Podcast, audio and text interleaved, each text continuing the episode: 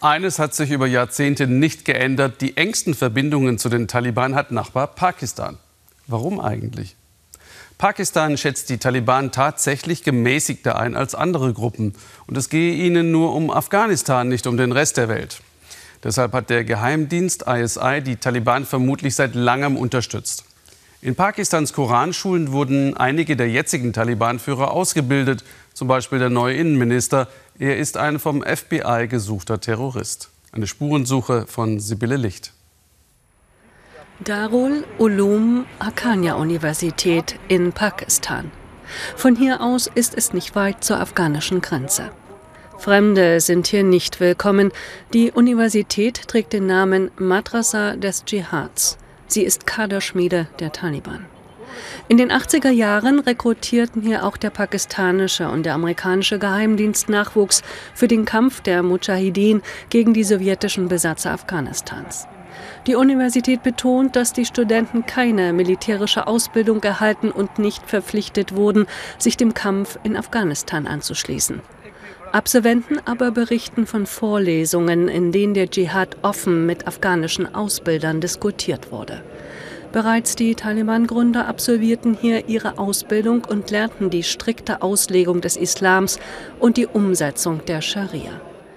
Abdul Malik kam schon vor dem Sieg der Taliban aus Afghanistan hierher. Er weiß genau, was von ihm erwartet wird. Er soll die Taliban stärken. Wir haben das mit unseren Ältesten besprochen. Sie sagten, wir sollten hierher kommen und in der Haqqaniya-Universität studieren. Wenn ihr zurückkommt, werdet ihr in unsere Fußstapfen treten, was Dschihad, Bildung und Lebensweise angeht. Sie sagten, ich soll hier studieren und dann zurückkommen, um mich dann in Afghanistan weiter auszubilden. Sein Mitstudent kommt aus Pakistan. Er ist seit fünf Jahren hier und will hier noch möglichst lange bleiben. Die Länge der Ausbildung entscheidet über Karrieremöglichkeiten im weltweiten Dschihadistennetzwerk.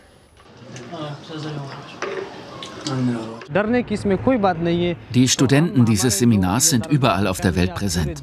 Vor uns braucht sich niemand zu fürchten. Wir Studenten verbreiten die Botschaft der Menschlichkeit. Wir sind im Dschihad in Afghanistan präsent. Wir Studenten verbreiten den Islam in Europa, in Amerika. Die Absolventen dieser Universität werden auch dorthin entsandt. Der Direktor der Universität. Der pakistanische Staat finanziert die Einrichtung mit. Zahlreiche Mitglieder der Übergangsregierung der Taliban wurden hier ausgebildet. Aber seine Universität habe nie Studenten in den Krieg geschickt, sagt er. Nein, die Universität hat nie Leute zur Unterstützung der Taliban geschickt. Und sie haben auch nie darum gebeten. Die Taliban haben auch nie eine Islamschule, eine Madrasa um Unterstützung gebeten. Nicht einmal Pakistan hat jemanden von den Madrasas geschickt. Wir haben nur dafür gesorgt, dass sie das Richtige tun. Sie kämpfen für die Freiheit.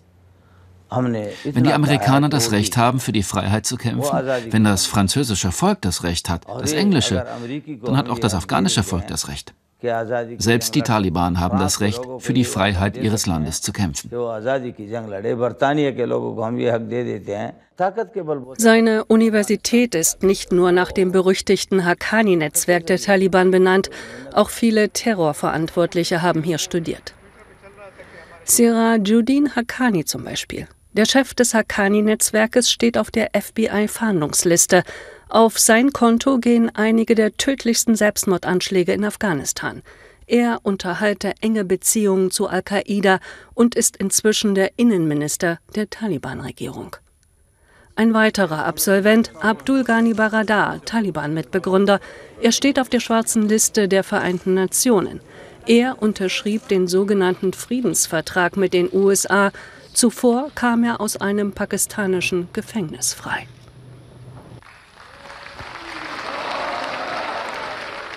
Der ehemalige Chef des pakistanischen Geheimdienstes ISI berichtet im ARD-Interview bereitwillig über die Operationen in Afghanistan. Ich kenne die Rolle des pakistanischen Geheimdienstes ISI. Wann immer etwas in Afghanistan passierte, ob nun die Sowjets dort waren oder die Amerikaner, wir haben unseren Kontakt zu den Widerstandsgruppen aufrechtgehalten. Unsere Aufgabe besteht in erster Linie darin, dafür zu sorgen, dass sie in der Lage sind, den Krieg so zu führen, dass die ausländischen Streitkräfte abziehen. Sonst könnten die von Afghanistan aus über die Grenze zu uns kommen. Rajiv Dogra war Indiens Botschafter in Pakistan. Heute recherchiert und schreibt er über die Taliban, ihre Beziehungen zum pakistanischen Geheimdienst und was die US-Amerikaner dazu sagen.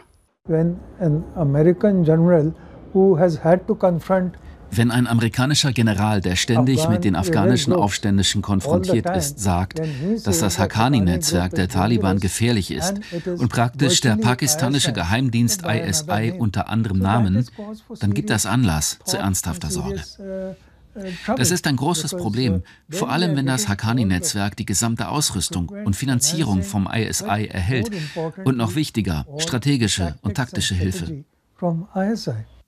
Pakistans aktueller Geheimdienstchef erschien am vergangenen Wochenende in Kabul.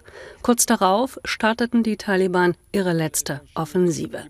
Taliban-Kämpfer besiegten offenbar den Widerstand im afghanischen Panjshir-Tal. Pakistanische Drohnen sollen dabei geholfen haben, heißt es in sozialen Medien. Pakistan dementiert und weist den Vorwurf zurück.